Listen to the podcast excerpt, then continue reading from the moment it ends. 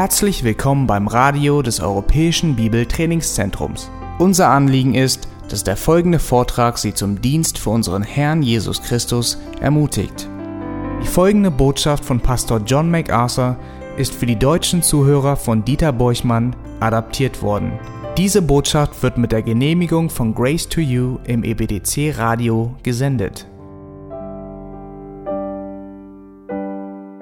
Und wir setzen unsere Betrachtung heute Morgen im Judasbrief fort. Der Judasbrief ist äh, in Betrachtung und im Vergleich zu anderen Briefen ein sehr, sehr kurzer Brief. Und dennoch ist er so tiefgründig und enthält so viel, was wir kennenlernen müssen. Und die Epistel befasst sich damit, uns zu zeigen, dass wir für den Glauben kämpfen müssen. In dem Schlüsselvers in Vers 3 sagt Judas, dass er es für nötig hielt, zu schreiben und seine Empfänger diese Ermahnung zu schreiben, dass sie für den Glauben kämpfen. Und es geht wirklich um den christlichen Glauben, der den Heiligen ein für allemal durch göttliche Inspiration überliefert wurde. Wir befinden uns in einem Krieg zum Schutz der Wahrheit. Und natürlich ist das kein Krieg mit physischen Waffen, mit Schwertern und Säbeln, sondern es ist ein geistlicher Kampf mit geistlichen Waffen. Und dieser Brief befasst sich insbesondere mit Menschen, die die Wahrheit im Innern der Gemeinde angreifen.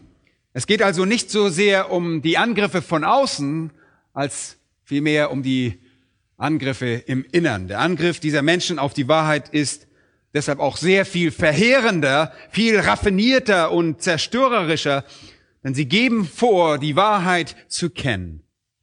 Und infolgedessen müssen wir diesen Kampf im Innern führen. Und es ist, als seien wir äh, in einer Festung bereit, diese Festung und alles, was in ihr ist, gegen alle zu verteidigen, die von außen angreifen während wir die ganze Zeit über mit einer Rebellion innerhalb dieser Festung konfrontiert werden, die dort im Innern ausbricht, sodass wir gleichzeitig an zwei Fronten kämpfen. Und gemäß der Schrift wird es immer Angriffe auf die Wahrheit von innen heraus geben. Die Bibel nennt das, zumindest in einem Gesichtspunkt, Abtrünnigkeit. Es ist ein Abweichen vom Glauben unter denen, die sich einst zum Glauben bekannt haben. Und wir wissen, dass es in den letzten Tagen, und in diesen letzten Tagen befinden wir uns jetzt, das sind die, die, Tage zwischen dem ersten Kommen und dem zweiten Kommen Christi, in den letzten Tagen wird es Abtrünnigkeit geben. Paulus macht das sehr deutlich im zweiten Thessalonicher Brief, Kapitel 2, 3 heißt es, denn es muss unbedingt zuerst der Abfall kommen, diese Abtrünnigkeit. Und Jesus sagte sogar schon vorher das voraus, dass es am Ende der Weltzeit einen Abfall vom Glauben geben wird. Wie wir bereits wissen, warnte auch der Apostel Paulus davor in der Apostelgeschichte.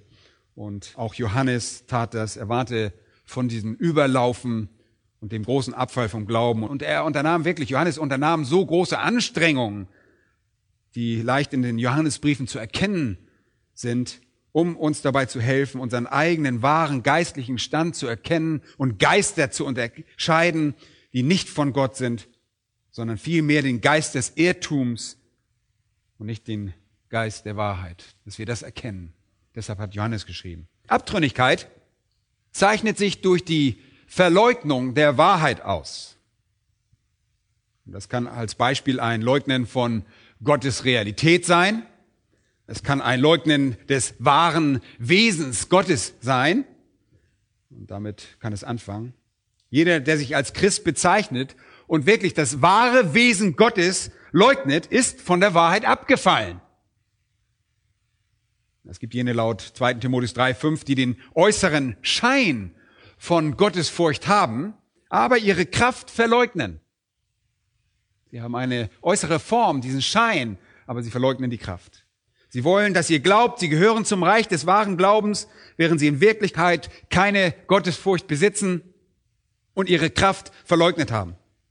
Und in Wirklichkeit lieben sie Gott überhaupt nicht. Und das zeigt Paulus in demselben Abschnitt sehr deutlich auf. Es kann auch eine Verleugnung Christi sein. Ein Angriff auf die Person Christi. Und in 2. Petrus Kapitel 2 heißt es, sie verleugnen den Herrscher und Herrn, der sie erkauft hat.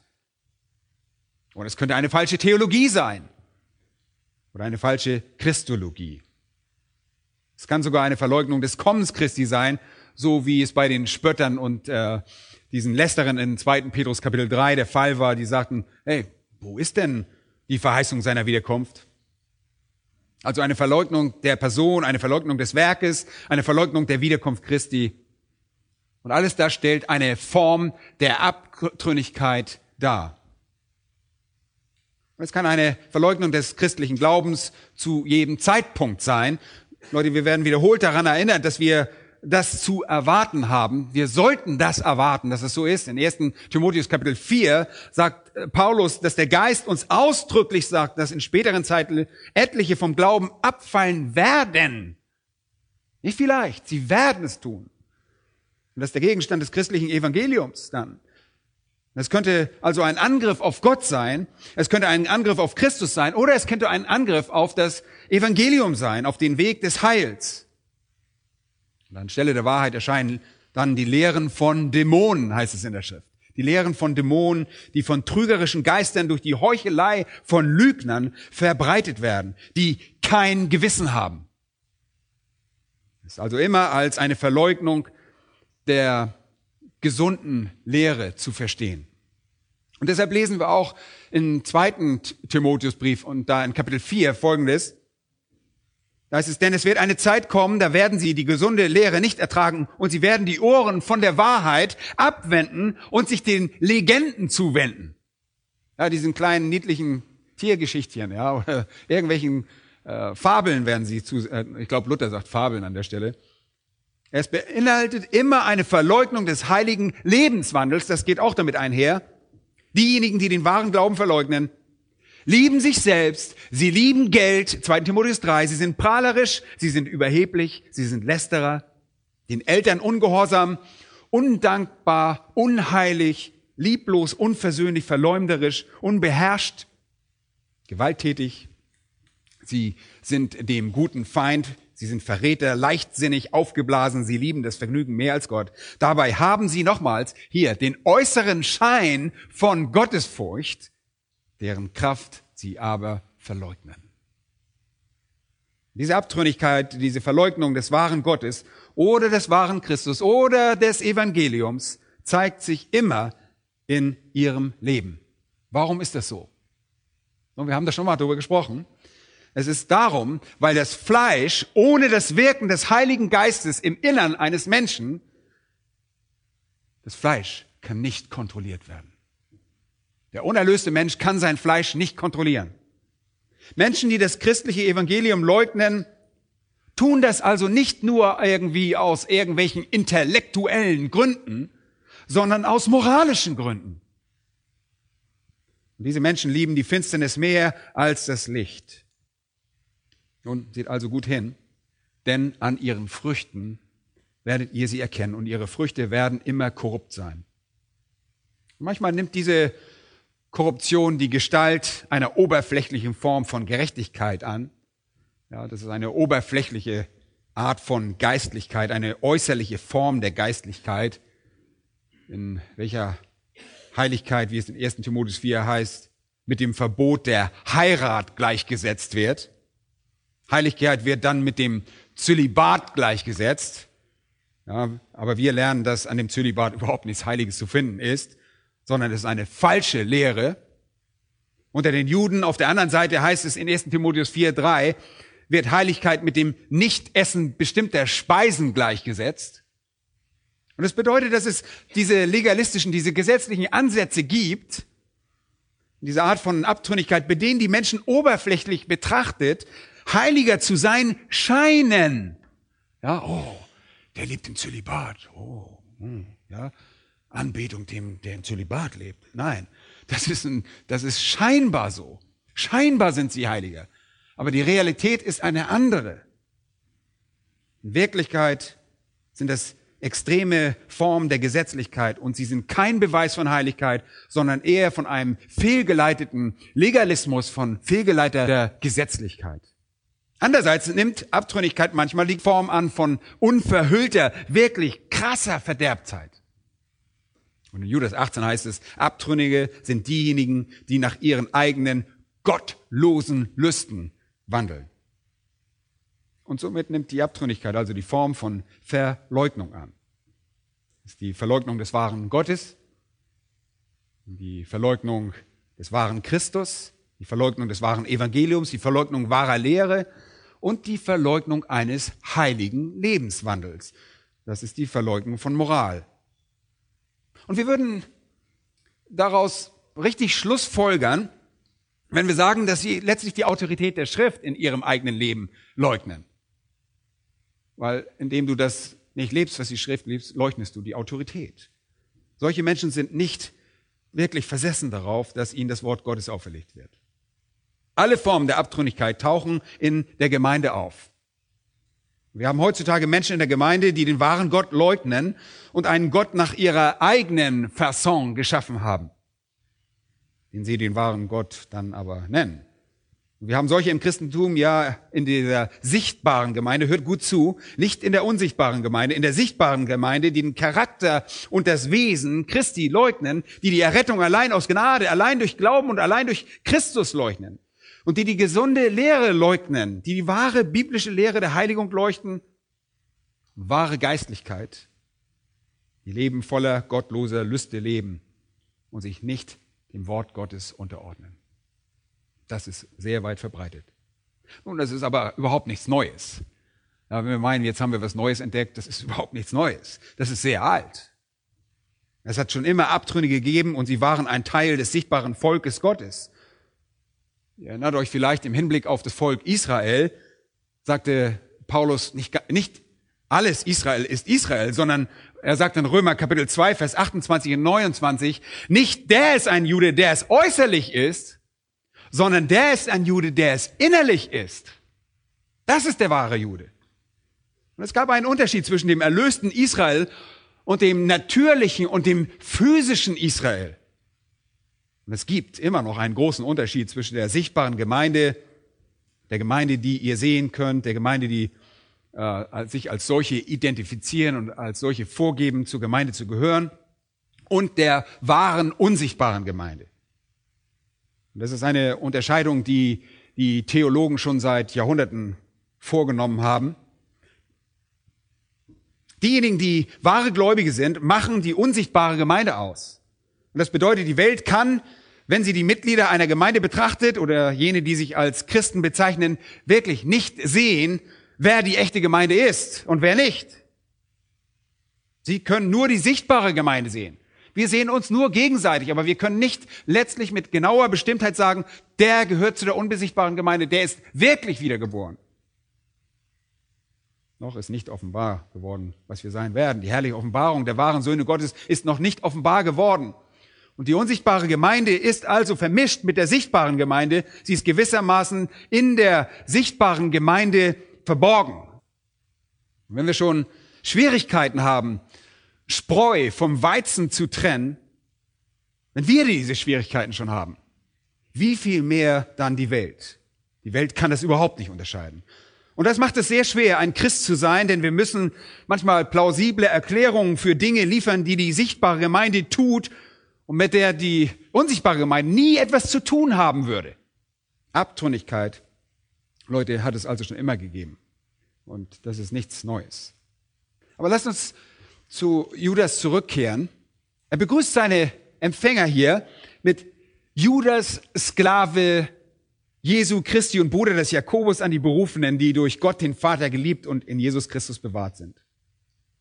Und in der Einleitung identifiziert er sich mit der unsichtbaren Gemeinde und auch die Berufenen, ja, die, mit den Geliebten und die Bewahrten. Und zu ihnen sagt er Barmherzigkeit, und Friede und Liebe widerfahre euch mehr und mehr. Bekräftigt also in Versen 1 und 2 die wahren Gläubigen. Und Vers 3 spricht er dann von dieser so wichtigen Mission in diesem Schreiben. Ich lese nochmal vor.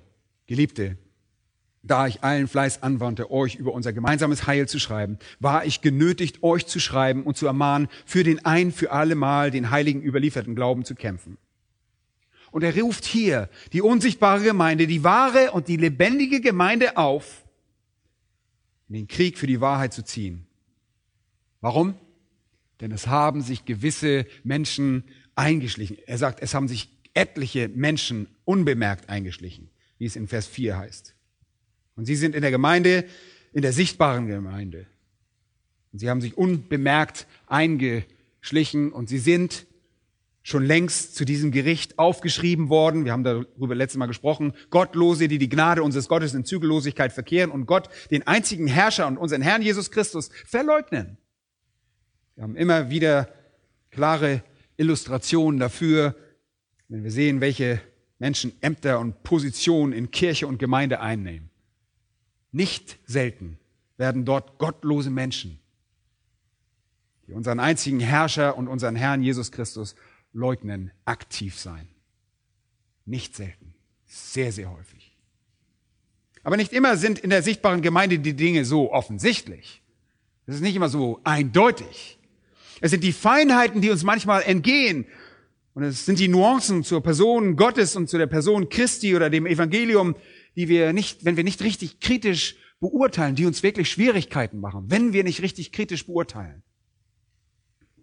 Wir müssen das. Die Gemeinde kann nicht mehr richtig kritisch beurteilen, weil sie ein sehr schwaches Immunsystem, ein sehr schwaches Abwehrsystem hat. Und so können sich Leute leicht einschleichen. Wir haben also eine Begrüßung gesehen und eine Warnung und eine Beschreibung des Problems, die raffinierte Unterwanderung der Abtrünnigen und ihre Strategie. Und wir kommen jetzt zu den Versen fünf bis sieben. In Vers 4 lesen wir, dass die Abtrünnigen für das Gericht bestimmt sind, weil sie gottlos sind und Gott nicht kennen. Und hier gibt es wirklich moralische Untertöne zu dem Begriff gottlos. Es geht nicht nur darum, was sie nicht glauben, hört mal gut zu, es geht nicht nur darum, was sie nicht glauben, sondern auch darum, wie sie sich verhalten.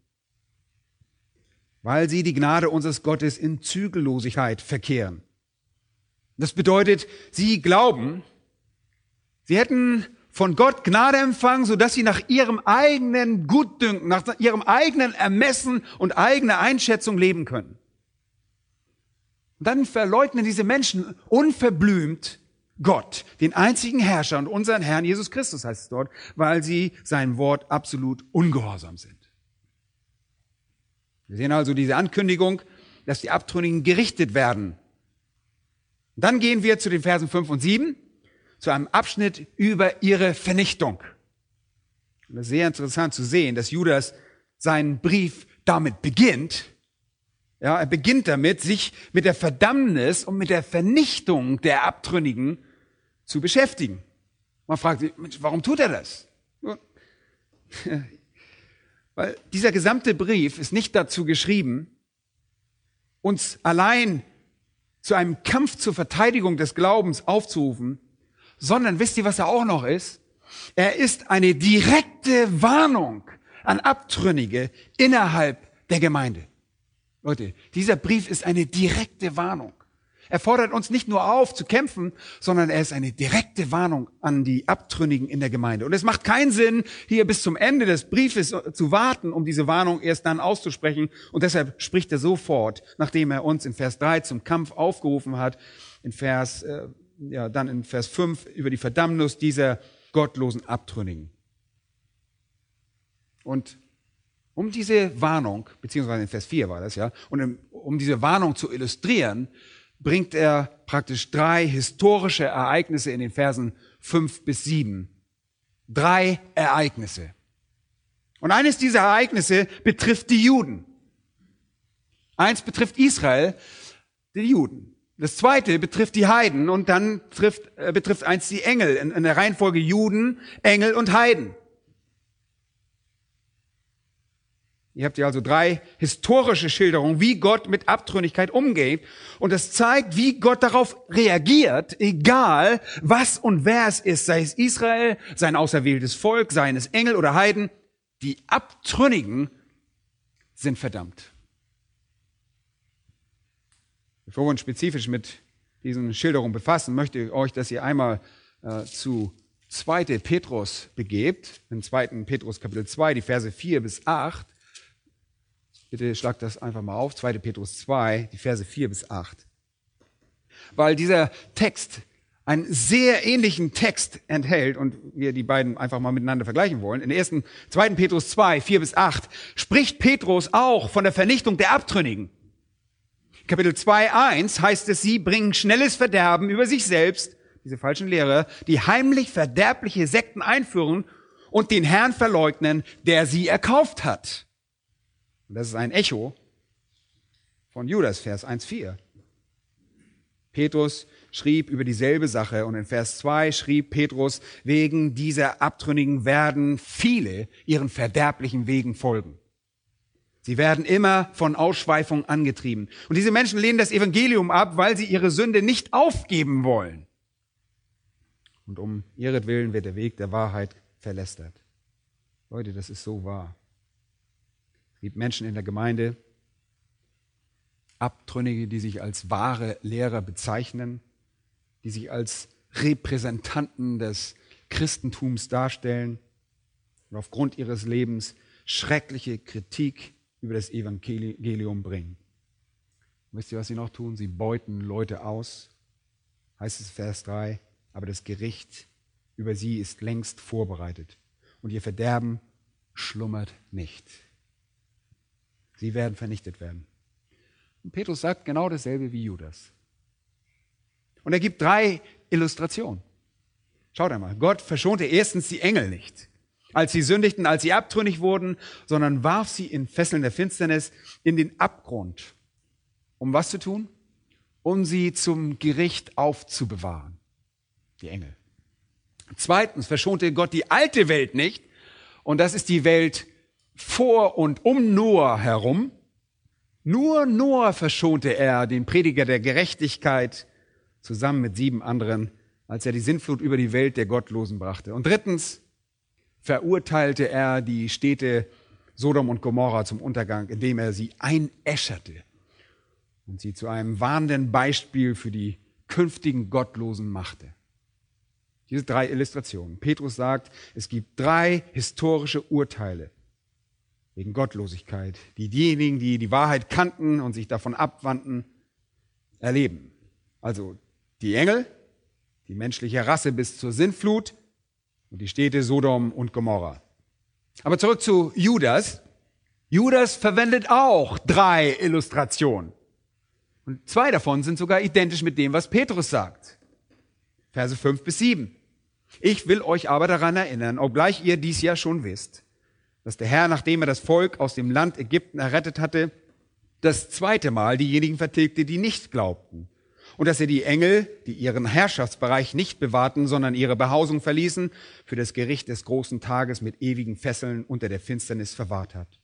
Wie Sodom und Gomorra und die umliegenden Städte, die in gleicher Weise wie diese die Unzucht bis zum Äußersten trieben und anderem Fleisch nachgingen, nun als warnendes Beispiel dastehen, indem sie die Strafe eines ewigen Feuers zu erleiden haben. Das sind drei Illustrationen die Juden, die Engel und die Heiden. Die Heiden in Sodom und Gomorra. Und in jedem Fall gab es Vernichtung. Es gab Gericht, es gab die Strafe des ewigen Feuers, Illustration von Gottes unausweichlichem und unerbitterlichem Gericht über Abtrünnigkeit. Die Warnungen müssen sehr deutlich gemacht werden. Wisst ihr warum? Es gibt eine Hölle. Und eine Hölle ist ein Ort von brennendem Feuer, ein schrecklicher Ort. Dort gibt es schreckliche Qualen und ihr werdet für immer dorthin gehen, wenn ihr vom Glauben abfallt. Und je mehr ihr über den christlichen Glauben wisst, umso heißer wird die Hölle für euch sein, wenn ihr den christlichen Glauben ablehnt. Und das werden wir noch sehen. Ganz ehrlich gesagt, es wäre besser, ihr hättet das Evangelium nie gehört, als es gehört zu haben und es dann abzulehnen. Es wäre besser, ihr wärt nie im Wort Gottes unterwiesen worden, als darin unterwiesen worden zu sein und dann, es dann abgelehnt zu haben. Diese drei Illustrationen sind uns und den Lesern sehr bekannt. Und guckt mal, wie er deshalb diesen Vers beginnt, in Vers 5. Er sagt, ich will euch aber daran erinnern, obwohl ihr dies ja schon wisst. Oh, ist nicht so, als müsste er jetzt ganz viele Details anführen. Die meisten von uns kennen das, diese Geschichte ja auch gut, genauso wie die Empfänger. Sie mussten sie gut gekannt haben. Aber irgendwie neigen wir doch zur Vergesslichkeit. Wir sind so vergesslich. Es gibt einen mehr oder wenigen ständigen Verfall unserer Kenntnisse, der Erinnerung erforderlich macht. Besonders wenn wir von Abtrünnigkeit reden, müssen wir daran erinnert werden. Warum? Es ist sehr ernst. Die erste Illustration bezieht sich auf Israel und steht in Vers 5. Ich will euch aber daran erinnern, obgleich ihr dies ja schon wisst, dass der Herr, nachdem er das Volk aus dem Land Ägypten errettet hatte, das zweite Mal diejenigen vertilgte, die nicht glaubten. Dieser kurze Ausdruck, ich will euch aber daran erinnern, sagt uns, dass sie schon Informationen darüber hatten. sie kannten gewiss den Bericht aus dem Alten Testament. Der war ihnen garantiert sehr wohl vertraut, wie allen, die einen jüdischen Hintergrund hatten. Die bekannteste aller Geschichten des Alten Testaments war genau diese Geschichte. Die Geschichte, wie Gott sein Volk aus Ägypten, sein Volk Israel aus dem Land Ägypten erlöste. Es war die am häufigsten erzählte Geschichte. Es war die Geschichte, der beim Passafest gedacht wurde. Das ist der höchste jüdische Feiertag.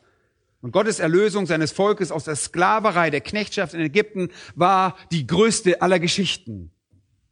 Judas sagt, ich will euch nur daran erinnern.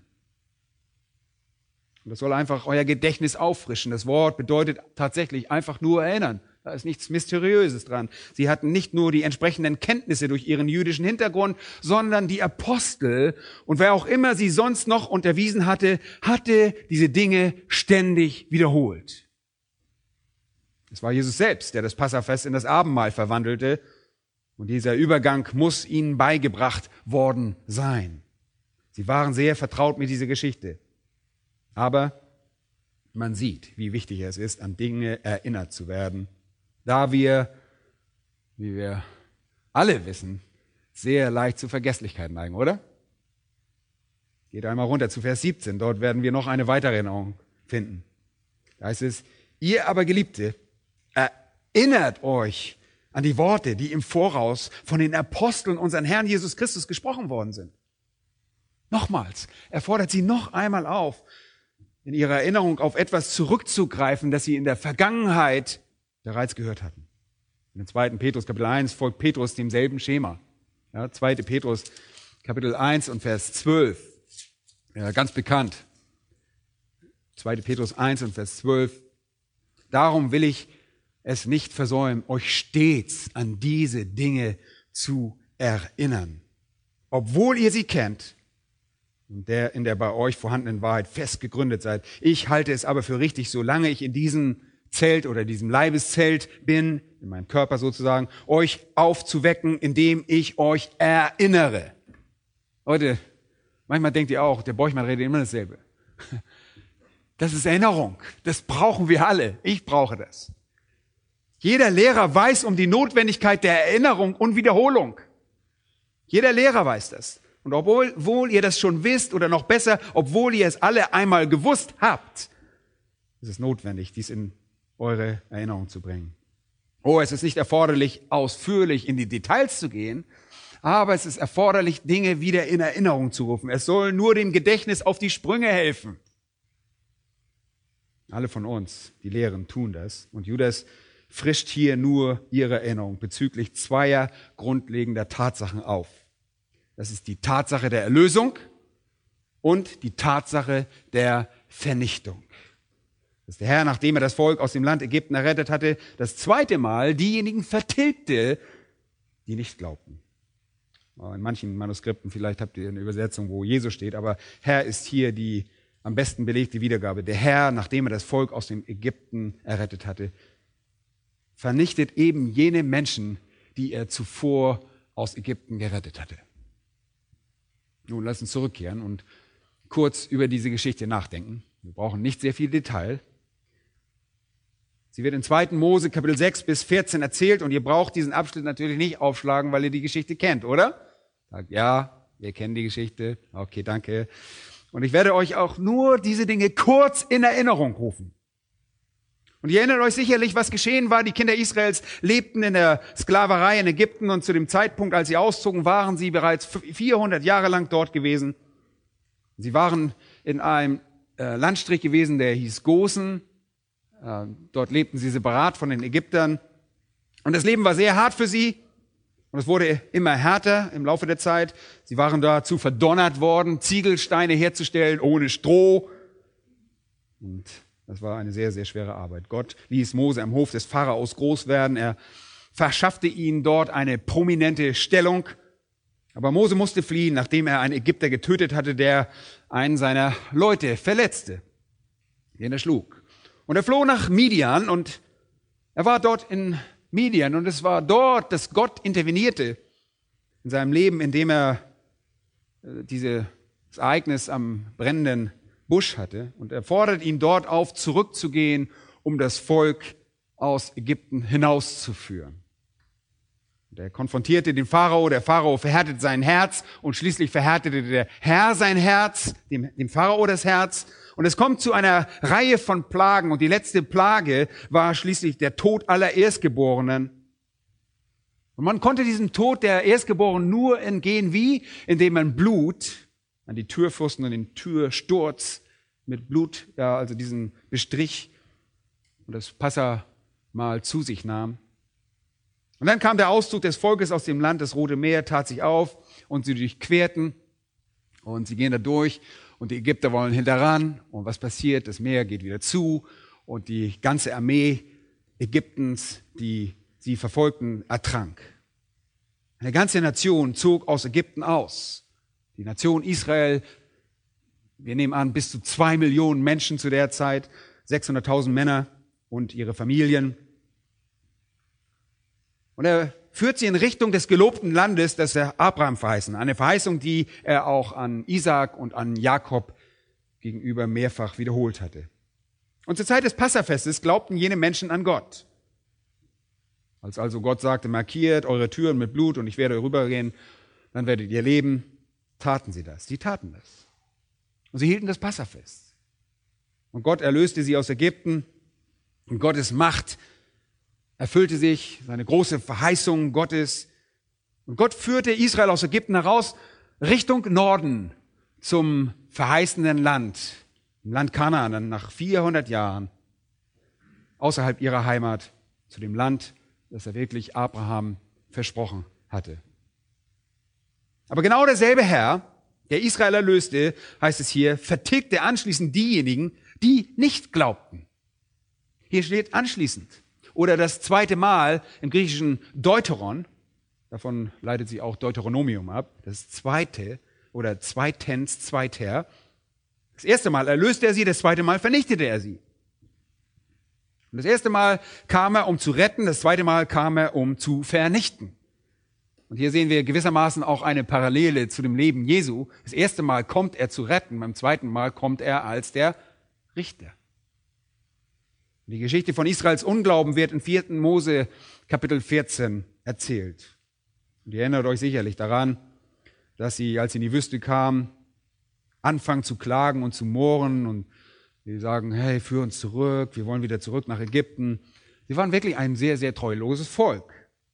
Und in 4. Mose Kapitel 14 sagen sie, oh, lasst uns einen Führer ernennen und nach Ägypten zurückkehren.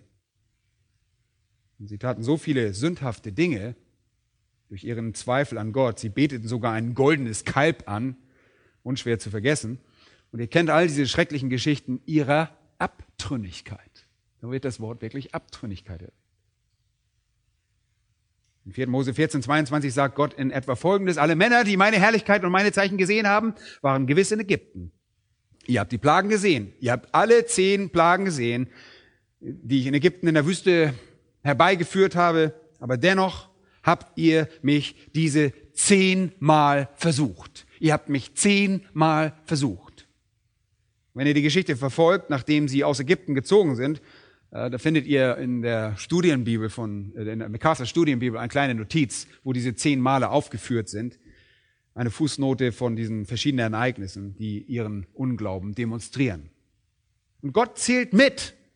Und er sagt, zehnmal habt ihr mich versucht. Und meiner Stimme nicht gehorcht. Und deshalb soll keiner das Land sehen.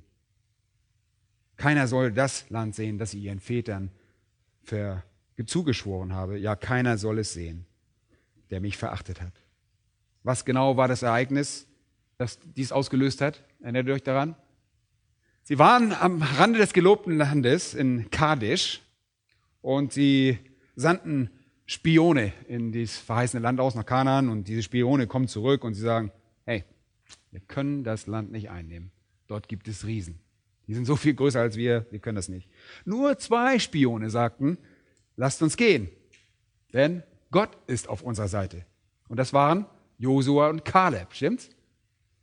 Und deshalb sagt Gott weiter unten in Vers 28 in etwa Folgendes, so wahr ich lebe, werde ich euch Folgendes antun. Eure Leichname sollen in dieser Wüste fallen, selbst alle eure Gemusterten, die ganze Zahl von 20 Jahren und darüber, ihr, die ihr zugegen wart und gemurrt habt. Jeder, der mindestens 20 Jahre alt war, und das waren bestimmt mehr als eine Million, ja, das ist eine, eine große Zahl, Sie sollten in der Wüste sterben. Ihr werdet nicht in das Land eingehen, über dem ich meine Hand zum Schwur gehoben habe, um euch darin wohnen zu lassen. Und in Vers 32, eure eigenen Leichname aber sollen in der Wüste fallen und eure Kinder sollen in der Wüste 40 Jahre lang Viehhirten sein. Und es wird 40 Jahre dauern. Diesen kleinen Abschnitt, bis ihr alle ausgestorben seid. Aber 40 Jahre, bis der Rest dann in Kanaan einziehen sollte. Und die anderen werden alle aussterben. Vers 34. 40 entsprechend der Zahl der Tage in Vers 34, in denen ihr das Land erkundet habt. 40 Tage und für jeden Tag werdet ihr eure Schuld für ein Jahr tragen. 40 Jahre für 40 Tage und ihr werdet aussterben und niemand von euch wird in das Land eingehen, außer den Zweien, Josef, äh, Josua und Kaleb. Auch Aaron konnte nicht gehen aufgrund seiner Sünde. Und auch Mose konnte nicht in das Land eingehen, weil er ungehorsam war und weil er den Felsen äh, geschlagen hatte und nicht mit ihm gesprochen hatte.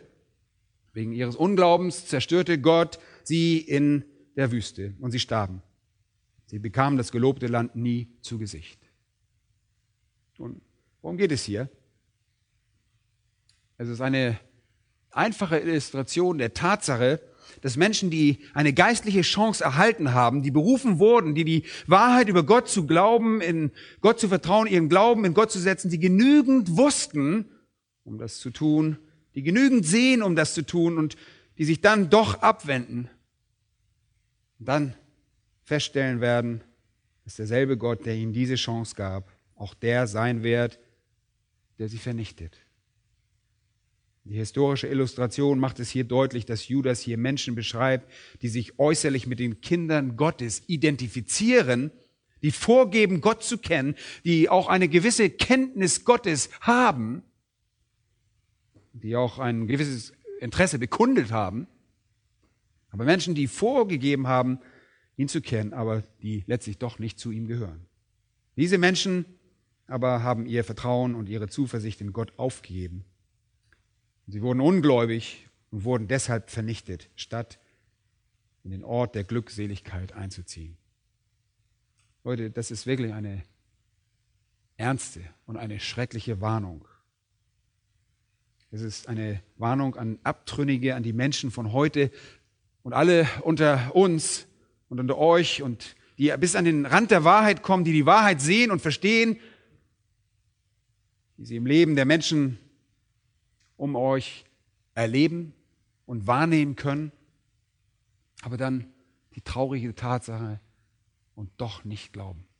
Das ist so traurig. Gottes Gericht über Israel an dieser Stelle ist ein Modell für sein Gericht über Abtrünnige in der sichtbaren Gemeinde.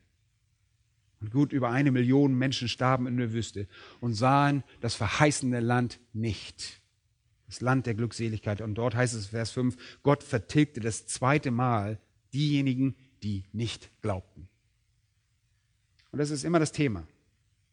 Sie kamen ganz bis an den Rand, aber glaubten nicht. Und ich sage es noch einmal, das sichtbare Israel war nicht das wahre Israel. Die sichtbare Gemeinde ist auch nicht die unsichtbare Gemeinde. Leute, hört mal gut zu. Es werden sehr viele Menschen von einer Kirchenbank oder von den Stühlen einer freien Gemeinde direkt in die Hölle gehen. Das ist eine traurige Tatsache. Und daran sind sicherlich auch einige von denen, die bei uns gesessen haben oder die vielleicht unsere Botschaft hören, vielleicht durchs Internet. Diese Analogie ist sehr, sehr ernüchternd und furchteinflößend. Und sie sollte jeden warnen. Aber damit ihr diese Analogie noch besser versteht, äh, schlagt einmal Hebräer auf. Hebräer Kapitel 3. Hebräer 3, das ist ein Kapitel, das wir hier nicht auslassen dürfen. Und Vers 6 ist ein guter Ausgangspunkt. Wir gehören zu Christus, sagt er. Christus aber ist treu als Sohn über sein eigenes Haus und sein Haus sind wir. Wir gehören zu Christus, wir sind die unsichtbare Gemeinde, die wahre Gemeinde. Und dann sagt er, wenn wir die Zuversicht und das Rühmen der Hoffnung bis zum Ende standhaft festhalten. Wenn wir dann festhalten, wenn ihr nicht abtrünnig werdet, dann sagt er, darum, wie der Heilige Geist spricht, heute wenn ihr seine Stimme hört, so verstockt eure Herzen nicht, wie in der Auflehnung am Tage der Versuchung in der Wüste, wo mich eure Väter versuchten. Sie prüften mich und sahen meine Werke 40 Jahre lang. Darum wurde ich zornig über jenes Geschlecht und sprach, immer gehen sie in ihrem Herzen in die Ehre. Und sie haben meine Wege nicht erkannt, so dass ich schwor in meinem Zorn, sie sollen nicht in meine Ruhe eingehen. Habt Acht, ihr Brüder. Und das sind jüdische Brüder in diesem Fall geschrieben an die Hebräer, dass nicht in einen von euch ein böses Herz, ungläubiges Herz sei, das im Begriff ist, von dem lebendigen Gott abzufallen. In Vers 13 dann. Ermahnt einander vielmehr jeden Tag, solange es heute heißt, damit nicht jemand unter euch verstockt wird durch den Betrug der Sünde. Denn wir haben Anteil an Christus bekommen, wenn wir die anfängliche Zuversicht bis ans Ende standhaft festhalten, solange gesagt wird, heute, wenn ihr seine Stimme hört, so verstockt eure Herzen nicht, wie in der Auflehnung. Wer lehnte sich auf, als sie die Stimme gehört hatten? Waren es nicht alle, die aus Ägypten ausgezogen waren? Die Mose ausgeführt hatte und mit denen er 40 Jahre lang zornig gewesen war? Waren es nicht die, die sündigten und deren Leiber in der Wüste fielen. Und da heißt es, welchen schwor er aber, dass sie nicht in seine Ruhe eingehen sollten? Und das ist das Land Kanaan hier, das mit Ruhe bezeichnet wird. Wenn nicht denen, die sich weigerten zu glauben. Und Vers 19, und wir sehen, dass sie nicht eingehen konnten wegen, was? Was steht da? Des Unglaubens. Wegen des Unglaubens. Und dann in Kapitel 4, 1 und 2, lasst uns nun mit Furcht darauf bedacht sein. Leute, wir sollten uns besser fürchten. Und er sagt zu ihnen, ihr solltet euch besser fürchten. Dass sich nicht etwa bei jemand von euch herausstellt, dass er zurückgeblieben ist, während doch die Verheißung zum Eingang in seine Ruhe noch besteht. Denn auch uns ist eine Heilsbotschaft verkündigt worden, gleich wie jenen. Aber das Wort der Verkündigung hat jenen nicht geholfen, weil es den Hörern nicht mit dem Glauben verbunden war. Denn wir, die wir gläubig geworden sind, gehen in die Ruhe ein, wie er gesagt hat, dass ich schwor in meinem Zorn, sie sollen nicht in meine Ruhe eingehen. Ihr werdet nie in den Himmel einziehen, Leute, wenn ihr nicht glaubt. Und ihr habt nur das heute. Verstockt eure Herzen nicht, wie jene in der Wüste, und auf die Gott so zornig war und die starben und ohne in das gelobte Land dann dort starben. Und ihre Herzen wurden immer verhärteter, je mehr sie der Wahrheit widerstanden. Und der Hebräerbrief ist voll von solchen Warnungen. Das ist nicht nur einmalig hier, sondern auch in Kapitel 2 und Vers 3. Wie sollten wir entfliehen, wenn wir eine so große Errettung missachten? Diese wurde ja zuerst durch den Herrn verkündigt und ist uns dann von denen, die uns gehört haben, bestätigt worden. Ja, wie sollten wir sowas missachten? Es gibt keinen Weg, dem Gericht zu entfliehen. Und in Vers 2 heißt es gewissermaßen, jede Übertretung, jeder Ungehorsam wird den gerechten Lohn empfangen und ihr werdet nicht entfliehen, wenn ihr die Errettung missachtet, die in Christus und Christus allein ist. Und dann in Kapitel 6 und in Vers 4 spricht er davon, die, welche einmal erleuchtet worden sind und die himmlische Gabe geschmeckt haben und des Heiligen Geistes teilhaftig geworden sind und das gute Wort Gottes geschmeckt haben, dazu die Kräfte der künftigen Weltzeit. Und hier beziehen wir uns auf die apostolischen Kräfte zur Zeit von Jesu Werken, auf jene, die erleuchtet wurden und die die Wahrheit empfangen haben. Sie haben die himmlische Gabe der Errettung in Christus geschmeckt. Sie hatten die Gelegenheit, sie zu schmecken. Sie haben die Kraft des Heiligen Geistes, der durch Jesus gewirkt hat, geschmeckt. Sie waren mitten unter ihnen. Sie haben das gute Wort in seiner Lehre geschmeckt und sie haben die Kräfte der zukünftigen Weltzeit in seinen Wundern geschmeckt. Und wenn sie all das geschmeckt haben, all das erlebt haben und durch all das erleuchtet wurden und dann nicht zum Glauben kommen, sondern abfallen, heißt es hier, ist es unmöglich, sie wieder zur Buße zu erneuern. Sie sind verdammt. Wenn du alles hattest, was du brauchst, um zu erkennen, dass es die Wahrheit ist und es nicht mehr Offenbarung gibt, dann ist es unmöglich, wenn du dann abfällst vom Glauben. Und Kapitel 10 ist das genau das Thema. Noch eine Warnung, Kapitel 10. Sehr eindringliche Sprache, Vers 26. Wenn wir weiter sündigen, begehen wir die Sünde des offenkundigen Unglaubens. Denn wenn wir mutwillig sündigen, heißt es, nachdem wir die Erkenntnis der Wahrheit empfangen haben. Wie sündigt man gegen die Wahrheit? Wodurch? Ganz einfach, indem man nicht glaubt. Indem man nicht glaubt. Denn wenn wir mutwillig sündigen, nachdem wir die Erkenntnis der Wahrheit empfangen haben, so bleibt für die Sünden kein Opfer mehr übrig. Es gibt denn keine Möglichkeit mehr, errettet zu werden. Das Einzige, was dann laut 27 noch bleibt, ist ein definitives, schreckliches Erwarten des Gerichts.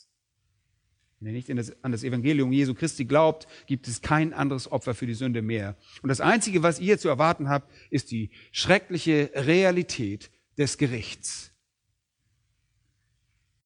Vers 27 heißt es, der Zorneseifer, das ist zu erwarten.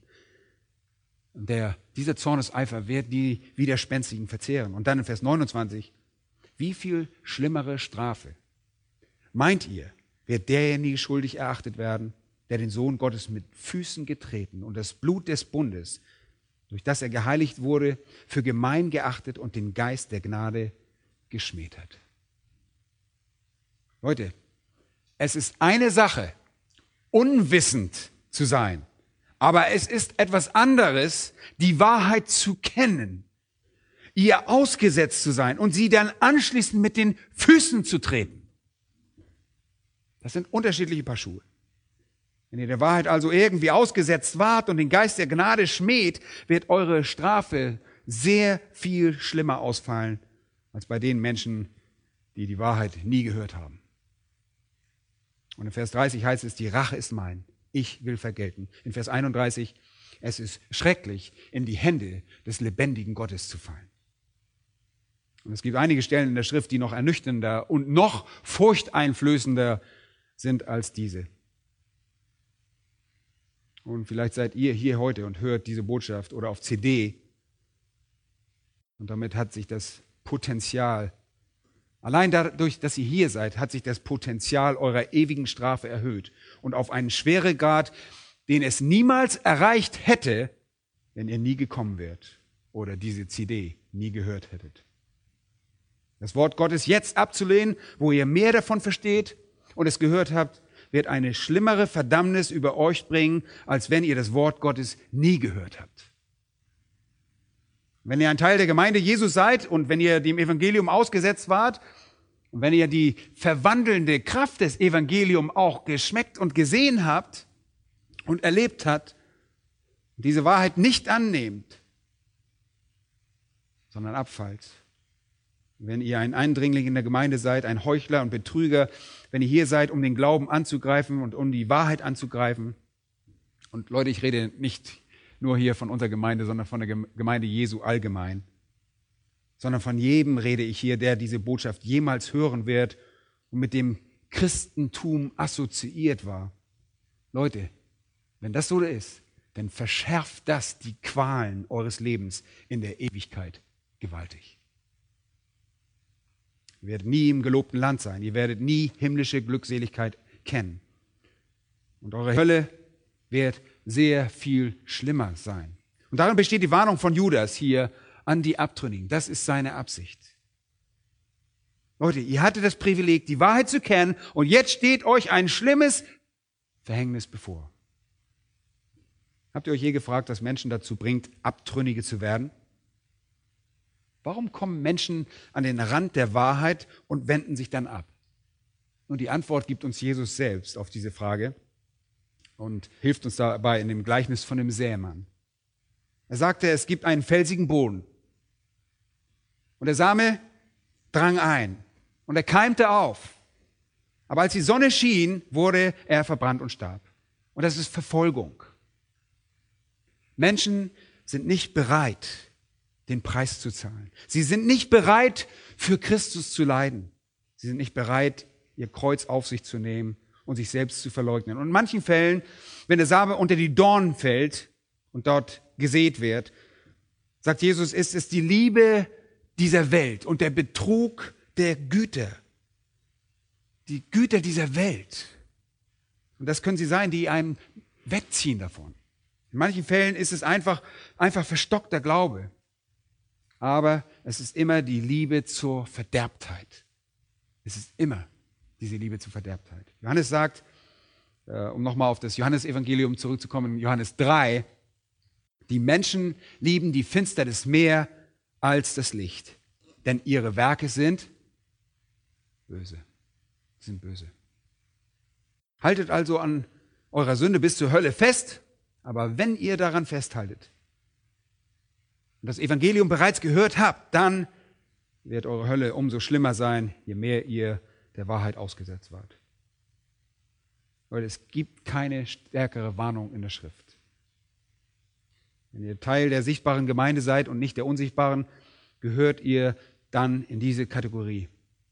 Und wenn ihr ganz bis an den Rand gekommen seid und die Liebe zu eurer Verderbtheit nicht bereit seid, aufzugeben, eure Sünde nicht aufzugeben, dann seid ihr faktisch gesehen Abtrünnige in der Gemeinde. Und ihr habt vielleicht keinen Einfluss in der Lehre oder im Dienst. Ihr seid vielleicht nicht mal irgendein Bischof von irgendetwas, der irgendwas da großen Einfluss hat, aber ihr seid faktisch gesehen ein Abtrünniger, ein Überläufer vom Glauben. Und zwar den Glauben, den ihr kennengelernt habt und doch nicht an ihm glaubt. Wir werden als Geliebte für den wahren Glauben weiterkämpfen, oder? Das werden wir tun.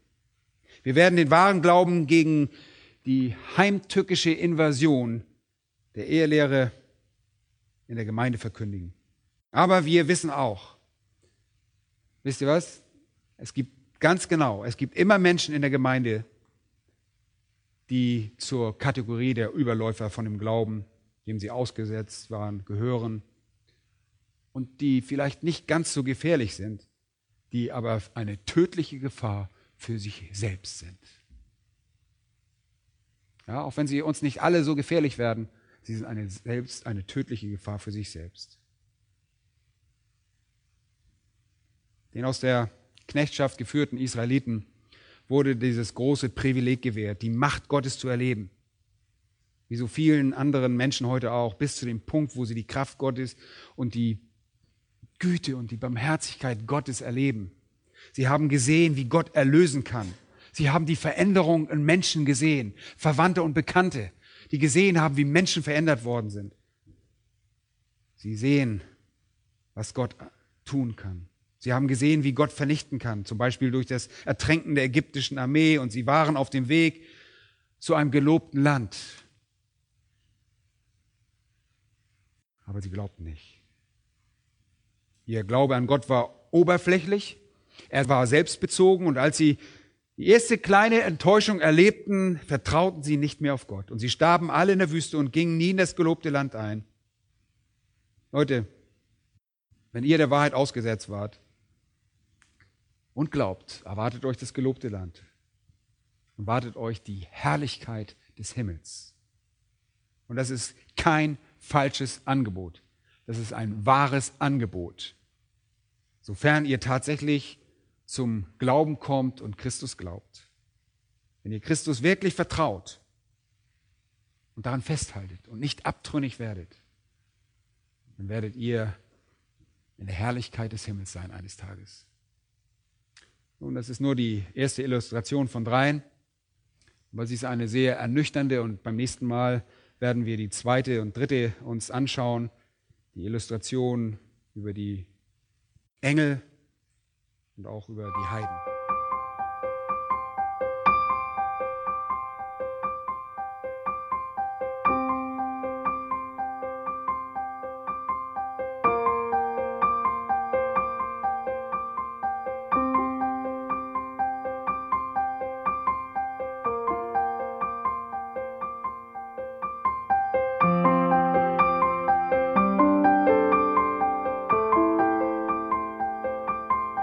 Alle Vorträge unseres Programms, Bücher, DVDs und vieles mehr können Sie bei uns unter www.ebtc-media.org erhalten.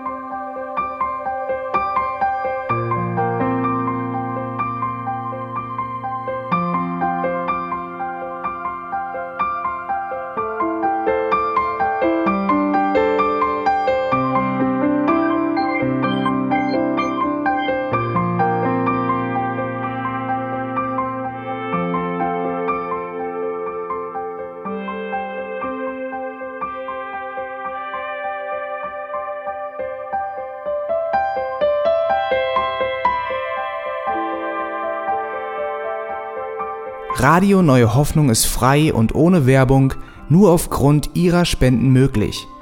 Wenn Sie weitere Informationen dazu finden möchten, wie Sie Radio Neue Hoffnung unterstützen können, besuchen Sie die Webseite www.rnh.de.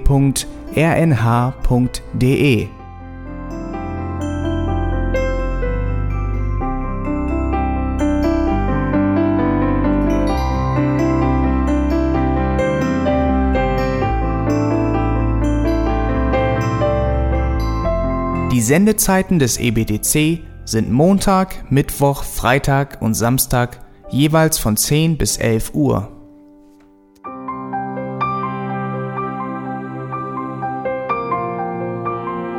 Sie finden uns im Internet unter www.auslegungspredigt.org. Eine E-Mail können Sie uns senden an radio@auslegungspredigt.org. Telefonisch erreichen Sie uns unter 0049 30 60 988 610.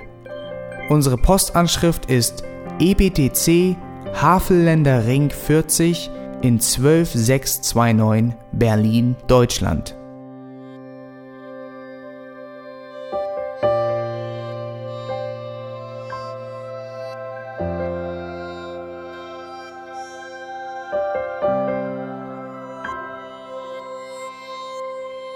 Auf Wiedersehen und bis zum nächsten Mal beim EBTC Radio.